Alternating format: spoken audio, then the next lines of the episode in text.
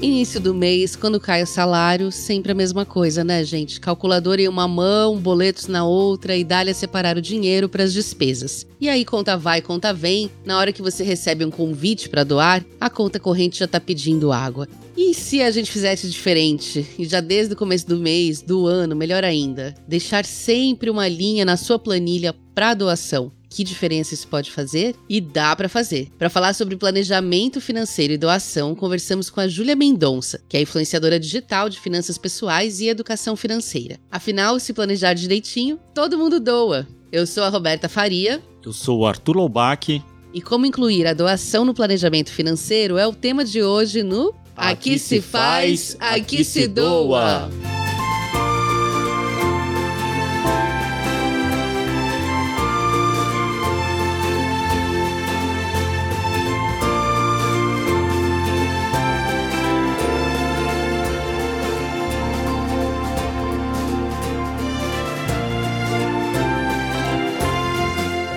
Está começando mais um Aqui Se Faz, Aqui Se Doa, o seu podcast semanal sobre cultura de doação produzido pelo Instituto MOL com o apoio do Movimento Bem Maior e divulgação do Infomoney. E o assunto de hoje é planejamento. Eita, nessa hora já tô até vendo muitos nossos milhares de ouvintes virando os olhinhos e pensando, lá vem assunto chato por aí, né? Planejamento financeiro não é a coisa mais divertida do mundo, eu não vou mentir. Ainda mais em tempos em que a economia anda tão imprevisível, né? Mas o que posso lhes dizer é: viver de improviso é menos divertido ainda, não é, Roberta? Como dizia o famoso Renato Russo, disciplina é liberdade. Com certeza, quanto a gente planeja a vida em qualquer aspecto, ela tende a funcionar melhor. Ou vai me dizer que você não gosta de planejar uma viagem, por exemplo. Vou ter que dizer que não gosto. Mas eu adoro viajar e já aprendi que planejando a viagem a gente aproveita melhor o tempo, gasta menos e até consegue fazer as coisas que não faríamos se não tivéssemos organizado antes de fazer as malas. E isso também acontece com filantropia, sabia? Se a gente esperar para sobrar o dinheiro para a gente doar, talvez isso nunca aconteça. Mas reservar uns reaisinhos todo mês para apoiar uma ou mais ONGs permite que no fim do ano você olhe para trás e se enche de orgulho do ato cidadão realizado. É um hambúrguer a menos no mês que pode virar uma linha de filantropia na sua planilha financeira. Eu faço várias doações desse tipo. É a chamada doação recorrente. Vamos chamar a Rafa para nos explicar melhor o que é isso. Bem-vinda, Rafa. Conta pra gente sobre isso.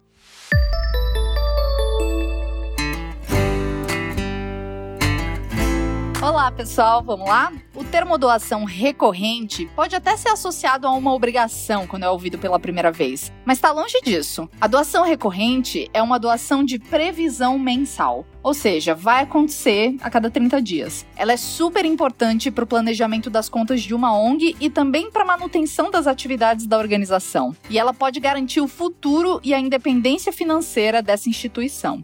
Quanto mais pessoas fazem uma doação recorrente para uma ONG, mais saudável e mais sustentável é a vida financeira dessa organização. E, gente, é muito fácil doar todo mês. Você pode programar a doação no seu cartão de crédito, no débito automático ou até mesmo em contas de consumo, por exemplo. Existem ONGs que fazem até mesmo parcerias com empresas de telefonia para que a doação mensal seja debitada diretamente da conta do celular. Se interessou, é só entrar em contato com a ONG da sua preferência, aquela do seu coração, para verificar se ela tem esse tipo de parceria e aí você autoriza esse débito. E se você não tiver uma ONG do coração, é possível doar via cartão de crédito, Pix, boleto ou débito na conta bancária. O importante é não deixar de contribuir escolhendo uma organização em que você confia. Bom, é isso, pessoal. Eu sou Rafaela Carvalho e toda semana eu te ajudo a desvendar um termo importante para a cultura de doação. Até mais!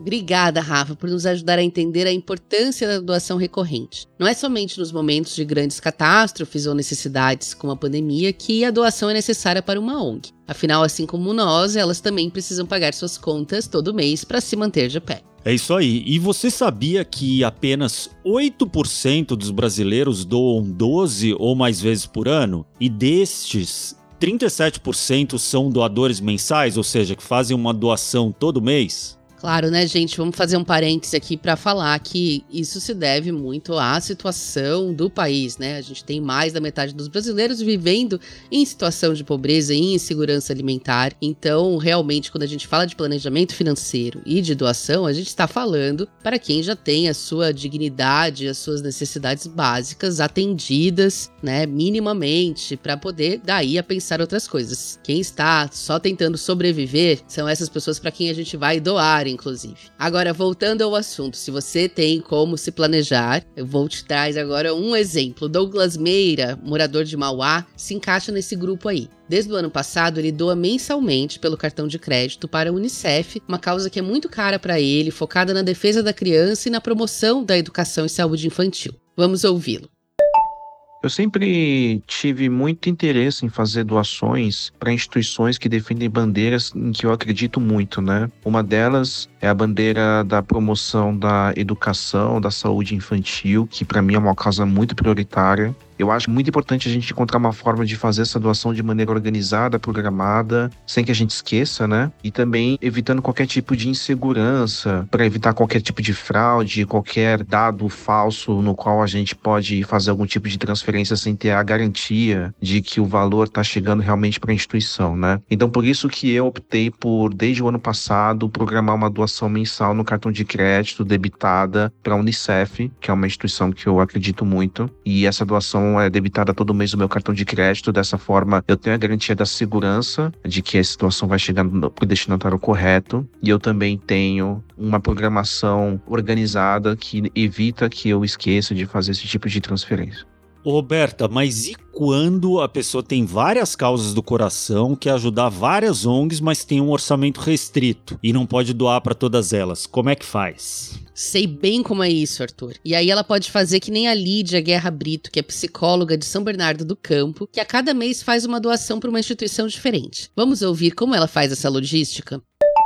Eu incluí algumas causas sociais no meu orçamento mensal fixo. Aí eu organizo minhas metas financeiras, colocando esse compromisso como parte dos gastos que são importantes para mim, como todos os outros gastos porque é valioso para mim fazer a doação mensal para Vanessa, conseguir cuidar do resgate, dos cuidados com os animais, colaborar com meu amigo Robson nos objetivos da comunidade que ele ajuda, dedicar um pouquinho do que eu posso para a equipe da instituição assistencial Meimei no acolhimento das crianças, num outro trabalho da recuperação de pessoas alcoólicas, como comunidade da Fernanda, da Anjos Lar Acolhimento de Crianças ou dos jovens que conversam com os moradores de ruas, entregando produtos de higiene, lanche e afeto lá da Café dos Amigos. Me traz certeza de pertencer a algo maior e para fazer parte dessas ações sociais, eu preciso que elas estejam incluídas nos meus custos mensais assim fixos, né? E quero trabalhar pelo que é importante para mim. Olha, eu não sou especialista em finanças, mas eu diria que o perfil do doador, do Douglas, é mais, digamos, parecido com aquele investidor que aposta todas as suas fichas em um único investimento, mas bem planejado. Já a Lídia gosta de uma carteira mais diversificada. Bom, Arthur, você eu não sei se é a melhor pessoa para afirmar isso, mas eu sei quem pode, com toda a propriedade e conhecimento que ela tem. É a querida Júlia Mendonça, uma influenciadora digital que sabe tudo de economia, de investimento e educação financeira. A Júlia adora ensinar os meros mortais como nós a lidar melhor com o nosso dinheiro, de forma consciente, muito bem planejada e organizada. Júlia, seja bem-vinda ao nosso podcast. Obrigada por aceitar o nosso convite. Ah, Roberta, muito obrigada. Eu que agradeço estar aqui com vocês. É um assunto tão especial. É um prazer estar aqui. Querida, para começar o nosso papo, eu queria que você contasse para a gente rapidamente quais são as maiores dificuldades que o brasileiro tem para se planejar financeiramente. A gente precisa partir disso. Antes de falar de doação, a gente precisa organizar as contas. Quais são os nossos maiores problemas? Vixe, vai ter tempo para falar. Muitos.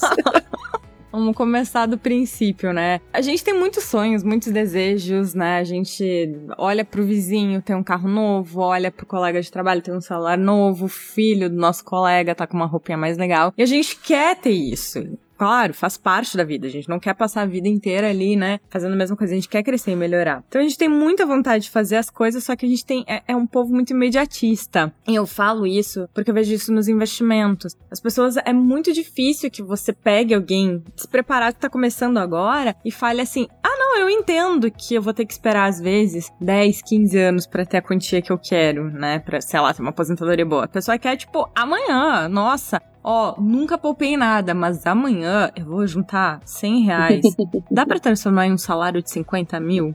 tipo, é algo assim. É, mistura de imediatismo com pensamento mágico, assim, né? Muito. Nossa, acontece muito assim isso. Então é muito isso. E a gente é, querendo ou não, impulsionado a milhares de compras diariamente. Então a gente tem muito aquele receio de, ai, aproveita o hoje, é o agora. É uma coisa uhum. muito histórica, né? A gente pega aí a é. poupança e, e, pessoas que tinham dinheiro e perderam. Ah, e tem a ver com a instabilidade econômica, assim, né? Eu sou uma criança dos anos 80, então eu lembro nitidamente, assim, tipo, caiu o salário, a gente corria para o supermercado antes que os preços fossem remarcados para fazer a compra do mês, assim. Eu lembro dessa coisa assim de estar tá o moço remarcando na prateleira e a minha mãe gritar: "Vai lá, pega antes que ele chegue". E a gente pra gente pegar o que tava com o preço mais baixo.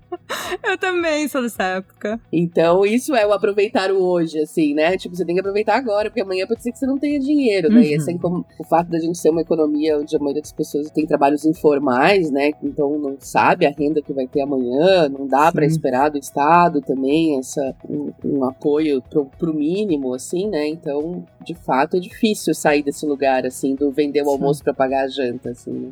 Muito. E você tocou nesse ponto interessante que eu também, né? Eu sou dos anos 80 também. E eu lembro a gente com aquelas etiquetadoras. É. Não, era nosso sonho de consumo, uma etiquetadora. Assim, trabalhar de etiquetadora era a profissão que meu irmão queria ter, assim. Com patins lá no Carrefour, lembra? É.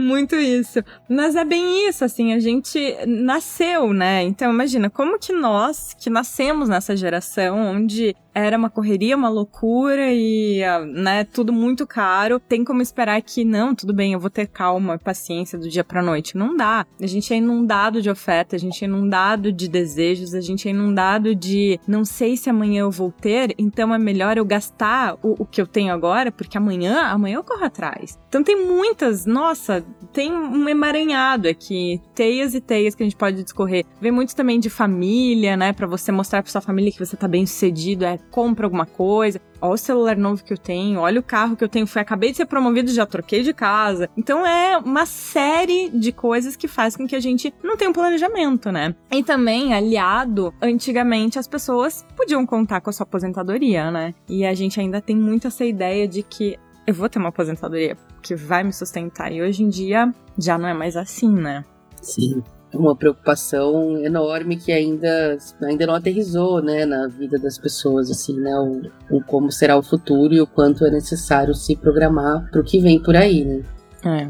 E Júlia, quando a gente fala em doação, justamente eu acho que isso tem a ver também com essa é algo que acontece também em investimentos. Muito comum a gente ouvir e até mesmo fazer isso, deixar a coisa de se sobrar, a gente doa, se sobrar, a gente investe, uma coisa sem muito compromisso. E claro que é isso corre o grande risco de nem acontecer, né? A nossa proposta aqui hoje é pensar numa forma de mudar essa história e de firmar um compromisso de doação, lógico, que seja compatível com sua renda, né, seu estilo de vida, suas necessidades, mas que de fato vire uma linha na planilha de gastos. Então, eu primeiro queria que você dissesse se esse é um bom caminho, se é planejar e colocar na lista, e se tem uma sugestão de percentual ou valor de reserva para doação mensal, e como fazer isso, assim, de maneira que consiga virar um compromisso e não uma coisa para fazer dia, no dia 30, se tiver sobrando na conta é isso, né? Se sobrar. Só que nunca sobra. Justamente por esse nosso comportamento de gasta. Nossa, sobrou, sobrou vintão. Vou economizar? Claro que não. Vou parar na padaria, vou comprar uma coxinha. Vou comprar alguma coisa, não é? É sempre assim. A gente não tem esse negócio de vai sobrar. Não sobra, nunca sobra. Então a gente tem que fazer o contrário. É começo do mês. Começou o mês, você já retira. Porque você já vai considerar que você não vai ter mais aquele dinheiro. Você já usou aquele dinheiro dinheiro. E tenho certeza absoluta que você consegue passar bem, um, bem um mês, né, sem aquela grana que você tirou ali do começo. Claro, se você tiver um planejamento, não sai tirando qualquer valor assim.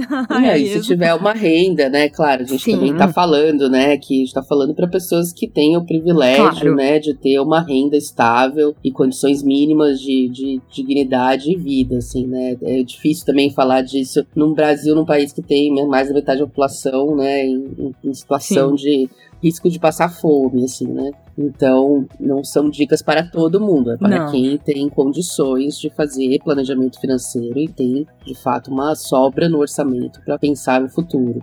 Exato. Até porque é, quem não tem, a gente até pode comentar. Se você não tem como doar alguma coisa, algum valor, você pode doar, às vezes, seu tempo, né? Doa seu tempo. Tem muita, muita instituição. Sim, sim. Há muitas formas de doar que são valiosas. Mas falando em planejamento financeiro, a gente tem que fazer exatamente como a gente faria num investimento. A gente se paga primeiro. E se pagar primeiro é justamente isso. Você começou um mês, você já tira como se fosse você pagando uma conta. É você pagando você mesmo, né? No, quando você vai investir e tal. E a doação, mesma coisa. Você tira antes, você está pagando não a você, mas você está ajudando, você tá doando esse valor. Então vai desde o começo do mês, porque não vai sobrar no final. Ou se sobrar, vai ser muito menos do que você gostaria. Então já separa ali uma quantia. Se você está no momento ali de formar sua reserva de emergência, que no caso é aquele valor que é legal você ter ali mais ou menos uns seis meses dos seus gastos fixos, né? Você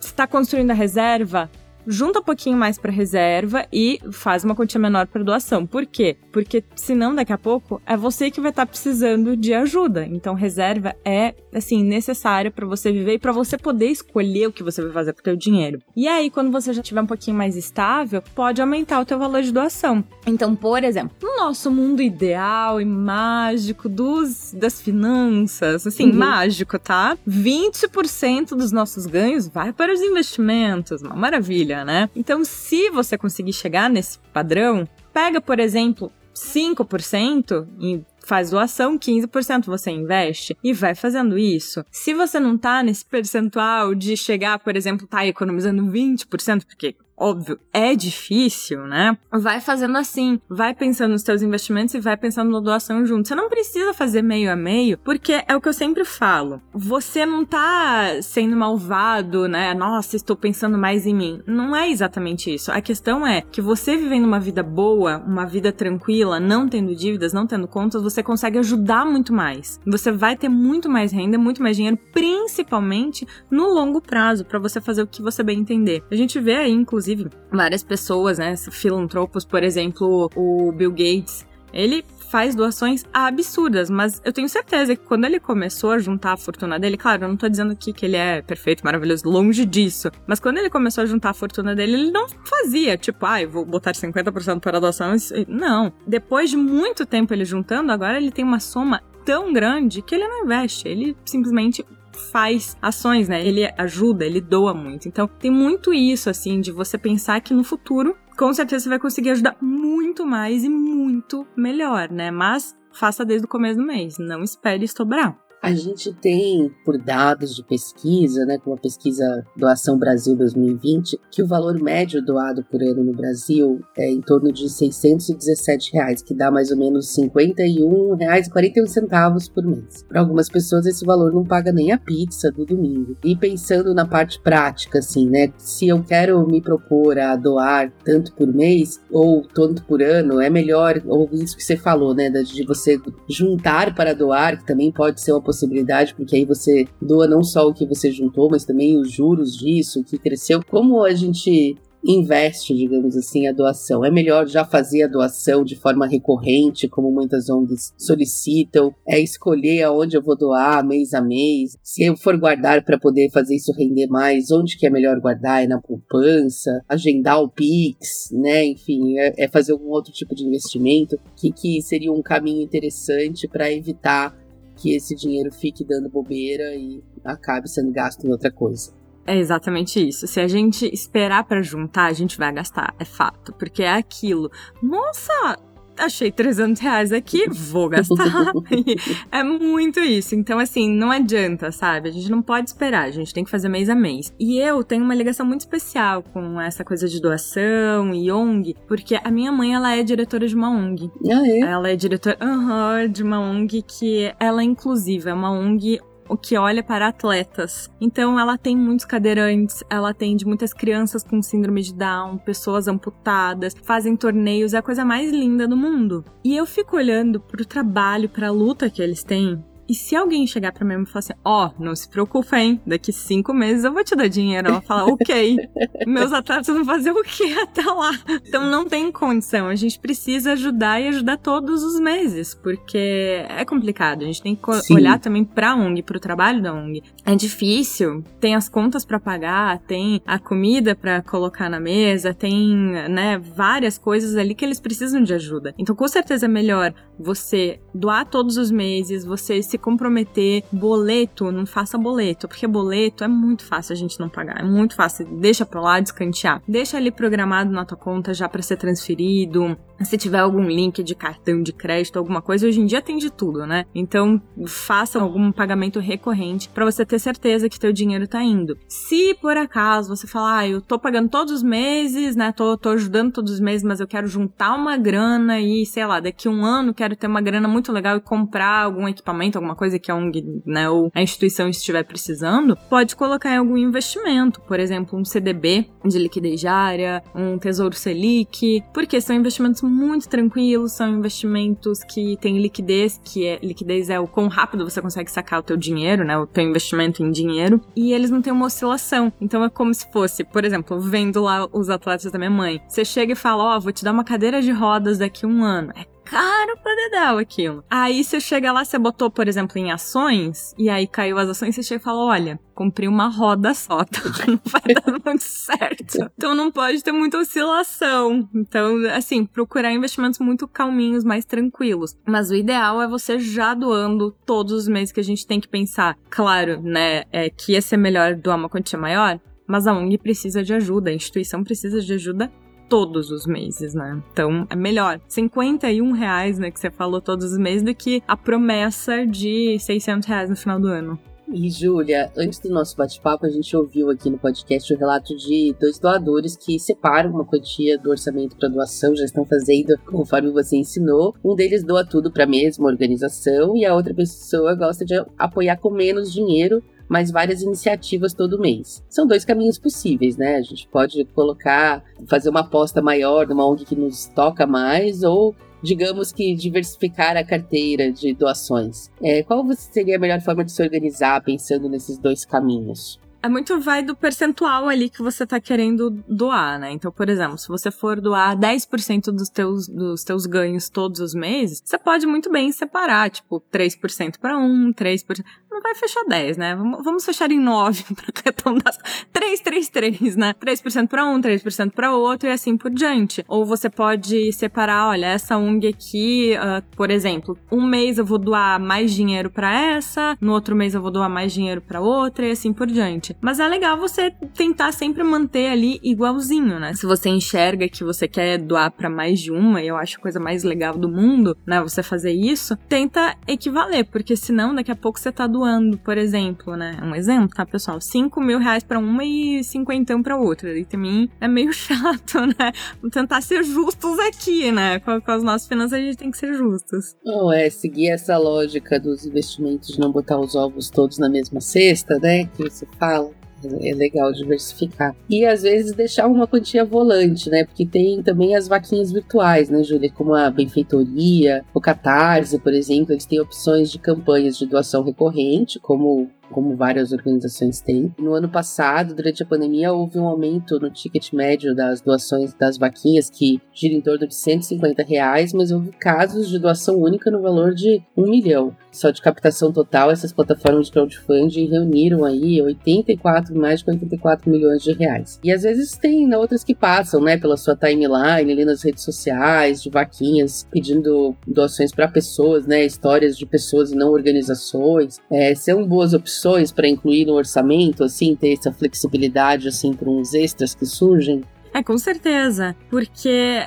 o legal, assim, é que as ONGs, né, ou instituições, ou onde você for doar seu dinheiro, eles têm seus gastos fixos, mas vira e mexe tem alguma coisa a mais, né? Tem alguma coisa inesperada. Então eu falo muito, assim, pensando na, nessa história, né, na ONG que a minha mãe é diretora. Então, por exemplo, vai surgir um torneio, né, de tênis, que eles jogam tênis em cadeira de rodas. Precisam de uma cadeira de rodas nova. E aí vai fazer como, né? Então, não dá só aquele valor. Então, vai lá e eles fazem vaquinha, eles fazem levantamento, eles fazem um monte de coisa. Então, às vezes é legal você ter uma graninha ali extra sobrando pra, ó, oh, peraí, surgiu uma coisa diferente aqui, que não é só, né, os gastos da instituição, ele tem uma coisa a mais. Então, é muito legal. Sempre tem alguma coisinha a mais. Por exemplo, a gente vê essas instituições de animaizinhos, né? Vira e mexe acontece alguma coisa, vira e mexe acontece uma é, castração, vira e mexe acontece remédio e tal. Não são coisas que acontecem todos os meses. Mas daí é legal você ir lá e ajudar, porque tem sempre alguma coisa extra que vai acontecer. Como na nossa vida, né? A nossa vida todos os meses não é, não é estável, não é igual. Então vai ter um mês que você vai chegar e falar: opa, peraí, tinha um imposto aqui que eu tenho que pagar, ó, tem um seguro de carro aqui, nossa, aconteceu tal coisa. É exatamente assim, né? Com a nossa doação, com as instituições que a gente escolhe doar. Elas têm previstos. E acontece muito, né? De surgir algo diferente que você não estava esperando e tocou teu coração. Doação é muito isso, é, é você olhar e se sentir muito tocado por aquela ação, por aquela, aquela coisa que tá passando ali na tua frente, aquela situação, e você querer, né? Sentir muita necessidade de ajudar pelo menos uma vez, né? Naquele ponto específico. Então é legal sim ter uma grana. Pode, por exemplo, tirar, inclusive, dos seus investimentos de liquidez diária. Se você tem investimento lá, tá? Deixa lá para um objetivo qualquer. Ter, por exemplo, comprar um carro daqui dois anos, não vai fazer mal para você tirar um pedacinho ali, sei lá, 200 reais, que era o valor da vaquinha, e ajudar, né? Júlia, e a gente fala muito aqui sobre doação como também um investimento social, né? Um investimento no futuro, uma aposta que a gente faz nas organizações, na sociedade, nas pessoas. Enfim, não é, é sem esperar retorno, diferente de investimentos, assim, porque a gente não, não deve doar, assim, né? Esperando o imediatismo de algo em troca, mas é com esperança de que esse, esse investimento, essa doação, esse recurso se torne algo maior. Será que dá para a gente dizer que doar pode ajudar a pessoa a ter uma vida financeira mais saudável, uma relação melhor com o dinheiro? Eu sempre lembro daquela frase que era tão pobre, tão pobre que só tinha dinheiro.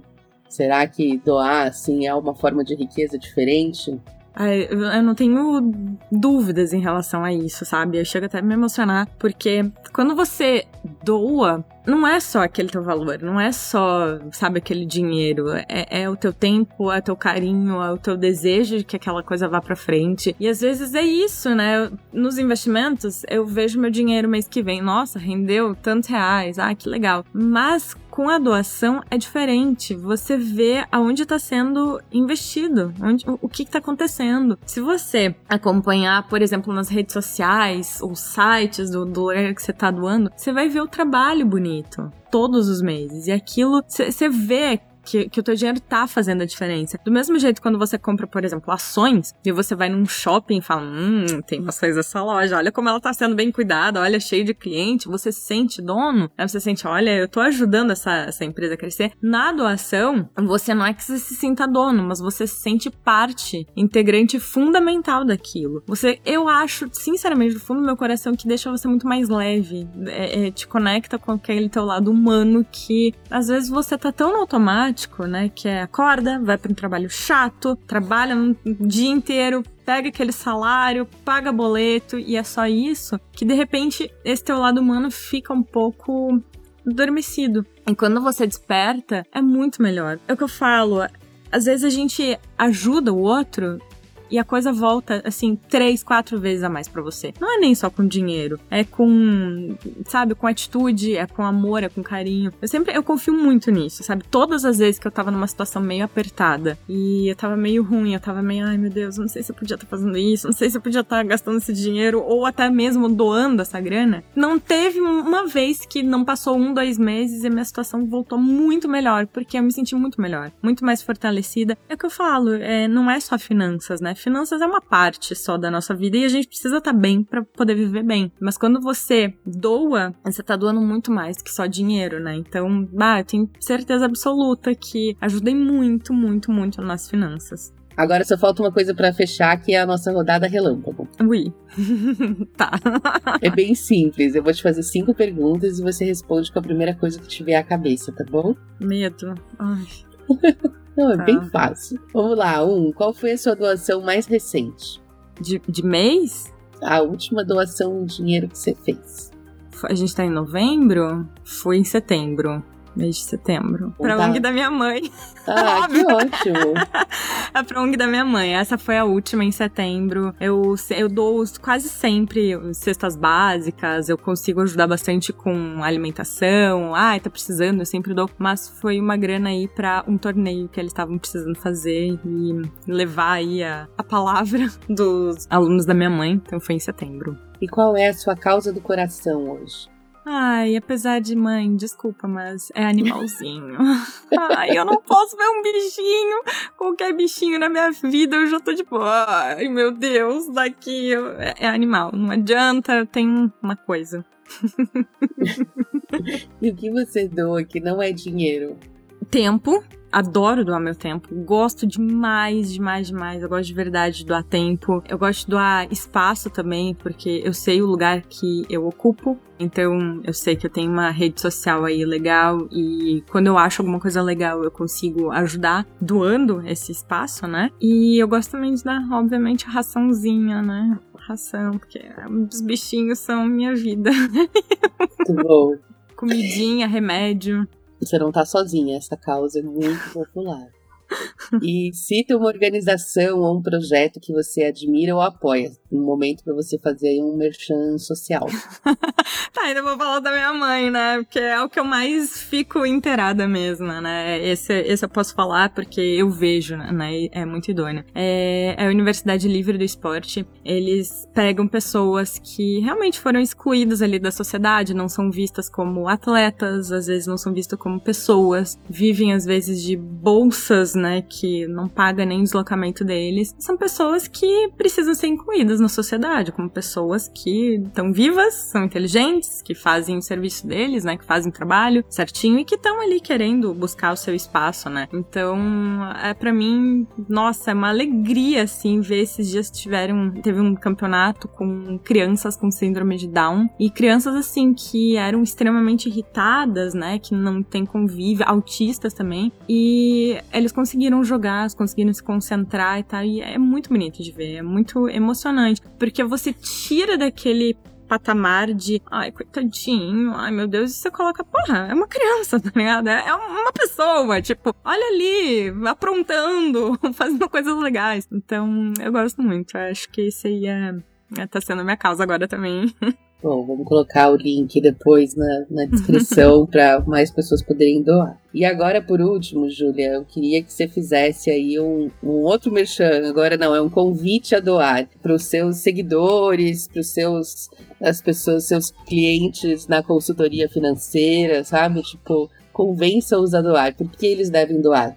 É sempre aquelas frases meio, meio clichês, né? Ai, uma mão lava a outra e tal. Mas é verdade. Quando você doa, você doa muito mais que dinheiro, né? Como eu mencionei antes. Você doa carinho, afeto, amor. Você doa esperança, principalmente. E isso volta pra você de uma maneira ou outra.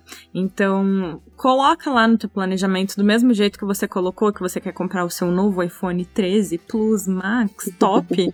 coloca lá doar, porque isso vai te voltar muito mais e não vai perder valor, não vai depreciar, só vai crescer cada vez mais e vai fazer um bem danado, uma coisa muito melhor que você jamais imaginou. Não tem como mensurar sabe, o que a doação faz, o que é o ato de doar. Mas eu vejo nas pessoas que doam, eu vejo o quanto isso ajuda também, eu vejo os dois lados, quem doa e quem recebe. E é uma coisa assim gratificante. Vocês não têm noção o que cada doação representa para as instituições. Às vezes a gente conversa com outras instituições e eles assim, comemoram cada, cada doação. Às vezes vem um valor de, tipo, 5 mil reais. Fala, meu Deus, olha só! É um valor absurdo, assim, tipo, caramba! E, né, que, que inesperado. E pra gente, às vezes, é, é um nada. Um nada, que faz muita diferença na vida do outro. Então, coloquem realmente no planejamento de vocês. Ah, não tenho condição? né? Como a Roberta falou. 1%, 2%, não vai matar ninguém. E de verdade, você não ia ficar mais rico colocando esse valor no Tesouro Selic nem nas ações. Sim. Então tá aí a oportunidade. Muito bom, Júlia. Muito obrigada, querida. Volte sempre aqui. Ah, eu que agradeço. Quando precisar, quando quiser, só chamar, porque olha, não pode me convidar muito, não, porque eu gosto de conversar, gosto de falar. Adorei. Obrigada, também gostei muito. Muito boa a entrevista. A única coisa que eu senti falta foi da minha presença, claro. É, desculpa, gente, eu não pude participar da entrevista, mas a Roberta nos representou muito bem. Adorei a entrevista. E agora, voltando à pauta, a Roberta tá me olhando com a cara meio feia, eu fiquei com um pouco de medo. Uma maneira de incluir a doação em suas despesas mensais é a compra de produtos sociais. Agora ela ficou feliz. Que ele tem o objetivo de arrecadar fundos para uma causa e você ainda leva um produtinho maneiro para sua casa. Chegou a vez de ouvir quem sabe tudo sobre esse assunto, a Duda, na nossa coluna Merchando Bem.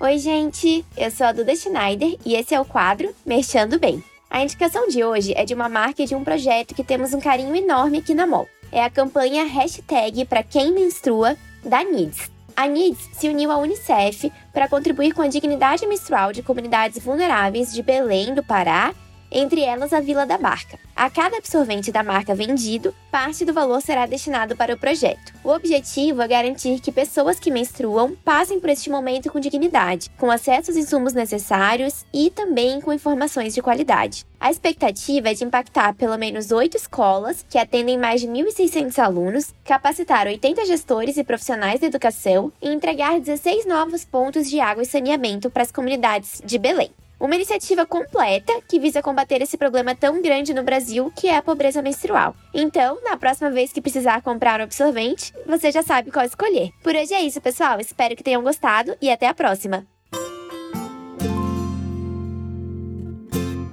E aí, Roberta, você já fez a sua doação do mês? Conta pra mim qual foi e o que ficou desse papo aí com a Júlia, vai?